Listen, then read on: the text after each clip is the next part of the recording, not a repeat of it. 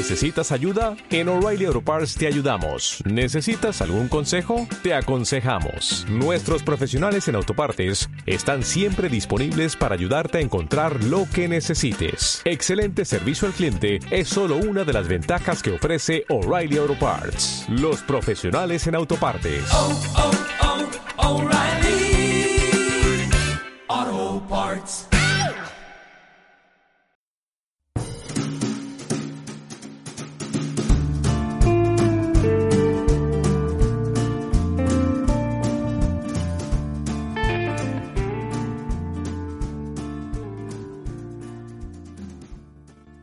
Bienvenida a un nuevo programa de La Vulva de Venus, un podcast sobre salud femenina. Soy María Pérez, fisioterapeuta de mujeres, y quiero darte las gracias por estar aquí una semana más. Este espacio es un lugar sororo en el que comparto información para todas las mujeres y que se sustenta con tu ayuda en forma de likes, comentarios y difusión. Sin más, te dejo con este nuevo episodio.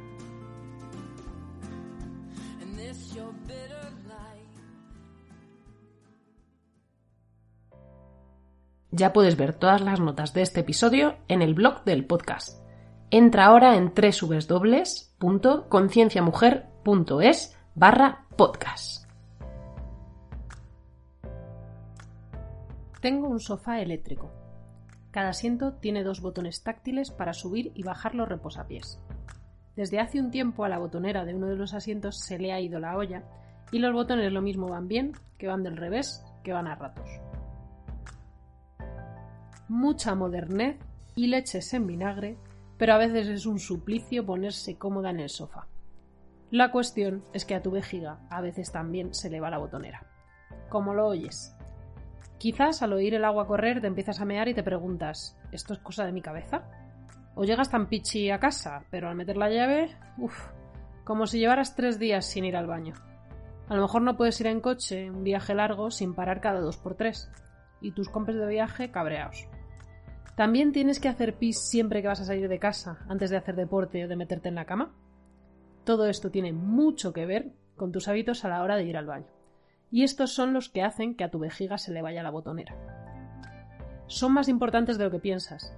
De hecho, pueden ser los responsables de todos tus males pélvicos. Para que veas. Pero ya iremos a eso en un ratito. Antes quiero que escuches cómo me imagino yo el cerebro cuando te pasan estas cosas.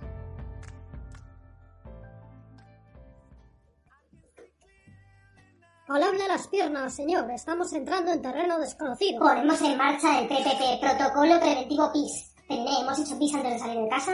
Sí, señor. Perfecto, un poquito de alivio por aquí. Ojos, identificar todos los baños de los alrededores y yo me diré la distancia y el tiempo de llegada. Piernas, desbloquear las rodillas y manteneros preparadas para seguir corriendo, pero poquito, ¿eh? No vaya a ser. Y también cruzar con fuerza si es necesario.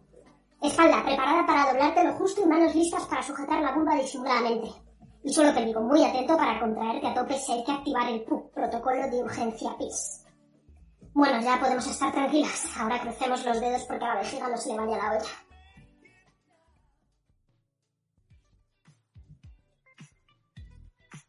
Señor, al los oídos. Han encendido un grifo y oímos el agua correr.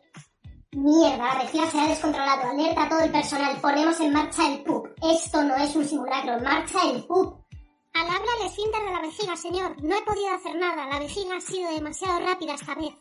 ¿Ha habido daños? Llevamos compresas, señor. Gracias, esfínter. Sé que has hecho lo que has podido. Músculos de la cara, disimular y piernas en cuanto podáis al baño a cambiar la compresa. Artito me tiene la vejiga, artito me tiene. A esto me refiero cuando hablo de que a tu vejiga se le puede ir la botonera. Vamos, que se le puede ir la olla. Lo de irse meando por las esquinas se llama urgencia miccional. Son unas ganas muy potentes de mear que llegan de repente y que pueden ir o no acompañadas de pérdidas de orina. La incontinencia puede ser unas gotitas, un chorro o que te mojes entera. Y puede pasar todas las veces que tienes urgencia, algunas o nunca. La cuestión es que a tu vejiga se le va la olla porque es la responsable directa de que notes esas ganas exageradas de hacer pis. Peculiaridades de la vejiga. Tu vejiga es como un globo. Está formada en parte por fibras musculares que, por un lado, al enviar una orden precisa al cerebro, dan las ganas de mear, y por otro, al contraerse, vacían la vejiga. Para que pase esto último, tenemos que relajar conscientemente uno de los esfínteres de la uretra. Hay un reflejo en el cuerpo por el que si contraes la vagina o el ano, vamos, el suelo pélvico, la musculatura involuntaria por la que está formada la vejiga se relaja. Imagínate un globo lleno de agua y atado. Si empiezas a apretarlo, hay dos opciones, que el agua se salga por el nudo, y esto requiere que el nudo esté un poco suelto, o que explote. Como tu vejiga no va a explotar, te puedes imaginar el resultado más probable, al menos a largo plazo. La ventaja de esto es que lo puedes usar a tu favor si tienes urgencia, pero a esto ya llegaremos. Y para las curiosas, os diré que la musculatura de la vejiga tiene un nombre propio y se llama detrusor. Por algún motivo a mí este nombre me recuerda a Sylvester Stallone en la peli de Juez.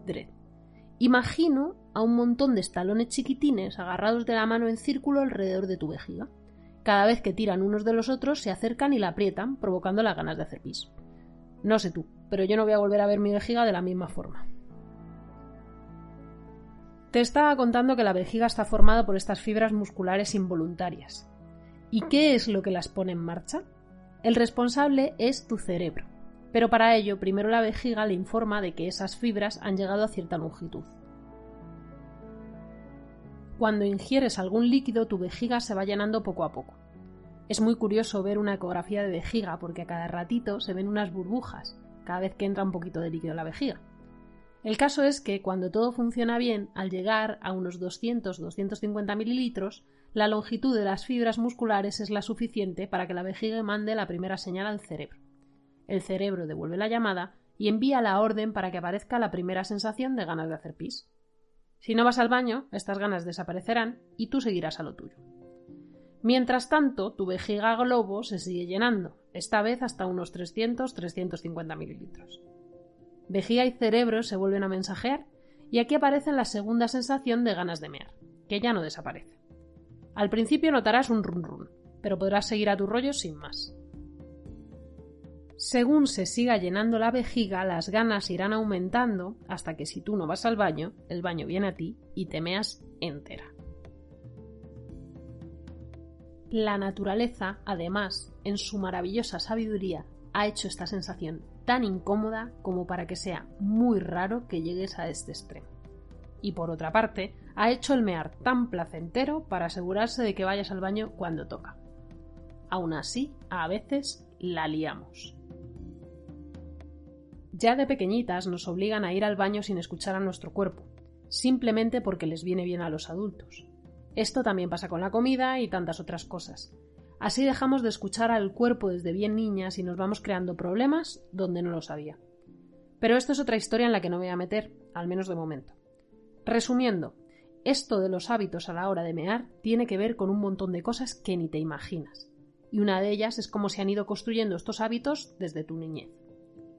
Un consejo para las que tengáis peques a vuestro alrededor. Siempre que vayáis a sugerirles que vayan al baño, preguntarles antes al menos si sienten su vejiga llena. Ayudarles a que se conecten con el cuerpo en vez de a desconectarse. Volviendo al tema. Teníamos a nuestra vejiga llenándose poquito a poco como un globo. ¿Cómo podemos liarla? 1. Yendo al baño demasiado pronto, cuando aún estamos muy lejos de esos 200-250 mililitros. A la larga, esto nos puede provocar la urgencia miccional. La vejiga se acostumbra a vaciarse con ese volumen y empieza a mandar la señal antes de tiempo, cuando en realidad aún está muy lejos de su capacidad real. Además, si esto empieza a ser muy molesto o aparecen las pérdidas de orina, tú pensarás lógicamente, Cuanto más vacíe la vejiga, mejor. Y empezarás a hacer el pis de por si acaso. Ya os he hablado un poco de este. Se trata de cualquier pis al que le puedas añadir el por si acaso después. Me voy a la cama, voy a hacer pis por si acaso. Voy a hacer ejercicio, voy a hacer pis por si acaso. Voy a salir de casa, voy a hacer pis por si acaso. Voy a entrar a una reunión, voy a hacer pis por si acaso. Recuerda a una mujer que estuvo trabajando en un servicio de urgencias me contó que cada vez que sonaba el teléfono todas salían corriendo al baño, porque podían tener una urgencia que las obligara a estar muchas horas sin acercarse a un baño. La madre de los pises de por si acaso.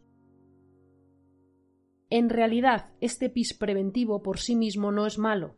Si lo es, si hace muy poco tiempo que has ido al baño y estás vaciando la vejiga continuamente sin que llegue a un volumen mínimo. 2. También podemos liarla cuando nos aguantamos como si no hubiera mañana. Imagina ahora ese globo de agua que se llena, y se llena, y se sigue llenando. ¿Qué acaba pasando? Que se da de sí, o explota, pero ya hemos visto que en la vejiga esto no es una posibilidad. Cualquier fibra muscular tiene una longitud óptima a la que puede ejercer su fuerza máxima. Si acostumbras a las fibras de tu vejiga a contraerse cuando están demasiado estiradas, pueden no tener la suficiente fuerza para vaciar la vejiga globo del todo. A largo plazo, esto se puede convertir en un residuo posmiccional. Vamos, que en tu vejiga queda más orina de la que debería, y eso puede dar lugar a infecciones, entre otras cosas. Piensa en esto. Te toca aguantarte mucho por el motivo que sea, un viaje largo en el que no quieres parar, estás viendo una peli en el cine y no te quieres perder nada, o has estado tan concentrada trabajando que para cuando te quieres dar cuenta tienes la vejiga como un balón de fútbol. Por fin vas al baño, qué gusto. Pero, ¿no has notado cómo el chorro de pis sale flojo flojo? Pues eso. 3. A tu vejiga tampoco le viene bien que cortes el chorro de pis mientras meas. ¿Te acuerdas de ese reflejo del que te he hablado antes? Ese por el que si contraes el suelo pélvico, Estalone tiene que dejar de apretar tu vejiga. Este es el que evita que tu vejiga explote. Pero si te lo llevas al lado oscuro, puede ayudar a que se le vaya la olla. Cortar el pis mientras estás meando, el llamado stop pipí, activa este reflejo y a largo plazo la vejiga se puede volver un poco loca de tanto ahora sí y ahora no. Resumiendo, puede que el mejor momento de hacer los kegels no sea mientras estás haciendo pis, aunque te hayan dicho lo contrario. Por si no lo tienes claro, los Kegels son los ejercicios de contraer el suelo pélvico. 4. Otra de las formas más comunes de liarla es empujando para empezar a hacer pis. Si lo haces, te animo a cronometrar el tiempo que tardas en hacer pis empujando y sin empujar. La verdad es que nunca lo he hecho, pero me apuesto lo que quieras que la diferencia es tan pequeña que no merece la pena. Este también es un hábito que solemos adoptar de pequeñas. Lo mismo ni sabes que lo haces, y ahora que te has parado a pensar te das cuenta de que te vas a tener que fijar la próxima vez que vayas a mear. Yo recuerdo que en la universidad alguien me dijo que empujar no era bueno y simplemente lo dejé de hacer, pero a saber de dónde venía el asunto. La cuestión es que cuando empujas para hacer pis no solo estás empujando a la vejiga, estás empujando todos los órganos de tu pelvis, como poco, hacia fuera de tu cuerpo. Entiéndeme, porque lo hagas una vez no va a pasar nada. Pero esto repetido en el tiempo, más otros hábitos en los que estés empujando sin darte cuenta, a largo plazo te puedes provocar un prolapso, una hernia vaginal, sin necesidad. Pero de los empujes y las presiones que generamos en el abdomen y en la pelvis ya hablaremos más adelante. Resumiendo, para llevarte bien con tu vejiga, 1. No vayas a mear cada poco tiempo. 2. Tampoco aguantes millones de horas. 3 no hagas el pis de por si acaso. Y 4. No empujes para empezar a hacer pis. Estos cuatro puntos te van a ayudar a que no desarrolles o te deshagas de la urgencia miccional. También te van a cuidar de otras cosas como incontinencia de esfuerzo, infecciones o hernias vaginales. Sin embargo, hay otras causas por las que podrías tener urgencia. 1. Adherencias, es decir, que haya estructuras de tu pelvis o tu abdomen que se queden pegadas y no permitan un buen movimiento de tu vejiga. 2. La postura. Sobre todo la que coges cuando te entra la urgencia. De esto te hablo en un ratito. 3. Falta de conciencia del periné y la pelvis. Esto puede hacer que estés empujando cuando tú piensas que estás contrayendo. Estas son solo algunas posibilidades. Ahora te voy a dar tres consejos muy potentes para que te deshagas de la urgencia miccional y si no la tienes, que la evites para siempre. Hay casos en los que la urgencia desaparece solo con aplicar estos tres consejos, pero a veces necesitamos algo más. Por eso debes tener claro que si esto no funciona, lo más recomendable es que acudas a tu fisio especializada de confianza para que te haga una valoración completa y te acompañe en tu rehabilitación. Aquí van tres consejos muy potentes para deshacerte de la urgencia miccional. 1. Evita el pis de por si acaso en todo lo posible. Sé que me estoy repitiendo, pero lo hago a posta. Es que no te imaginas lo que esto condiciona la urgencia. 2. Fíjate en qué haces cuando tienes la urgencia. ¿Cruzas las piernas y te doblas? Esto puede provocar más urgencia al poner presión hacia la vejiga. En vez de eso, prueba a ponerte recta, crecer desde la coronilla y presionar con los pies del suelo. Estas pautas ayudarán a que tu abdomen y tu perine se activen y dejarán espacio a la vejiga para que se pueda relajar. ¿Entras en pánico? Respira. Si pierdes el control, la vejiga se viene arriba. ¿Contraes tu suelo pélvico? Como ya te he contado, esto puede ayudar a que la vejiga se relaje y pase la urgencia. Puedes intentar una contracción mantenida larga o contracciones más cortas y discontinuas. 3. Haz un diario miccional. En un diario miccional apuntas qué líquidos ingieres, las veces que vas a hacer pis, la cantidad de ambos, si tienes urgencia y o pérdidas, junto con las horas a las que sucede cada cosa. Necesitas un bote de orina de los grandes, los de 2 litros, que puedes comprar en cualquier farmacia. Esto te servirá para medir la cantidad de orina. Se suele hacer en tres días seguidos, aunque no es algo obligatorio. Si cambia tu rutina a lo largo de la semana, lo ideal es que sean días en los que hagas cosas distintas. Por ejemplo, si trabajas de lunes a viernes, puedes hacer los dos días del fin de semana y el lunes. El diario nos da mucha información sobre tus hábitos miccionales y es un punto de partida maravilloso para deshacerte de la urgencia o evitar alguna de las cosas de las que ya te he hablado en este episodio.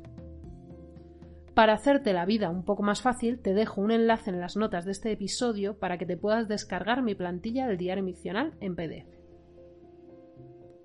¿Has rellenado el diario pero no sabes qué hacer? Nos vemos en consulta online o presencial y te acompaño para que la urgencia sea cosa del pasado.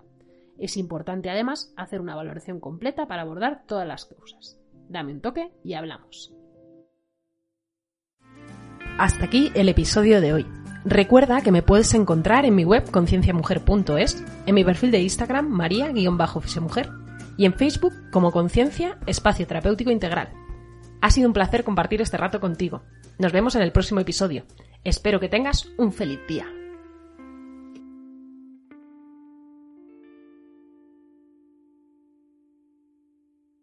You've worked hard for what you have your money, your assets, your 401k, and home. Isn't it all worth protecting? Nearly one in four consumers have been a victim of identity theft.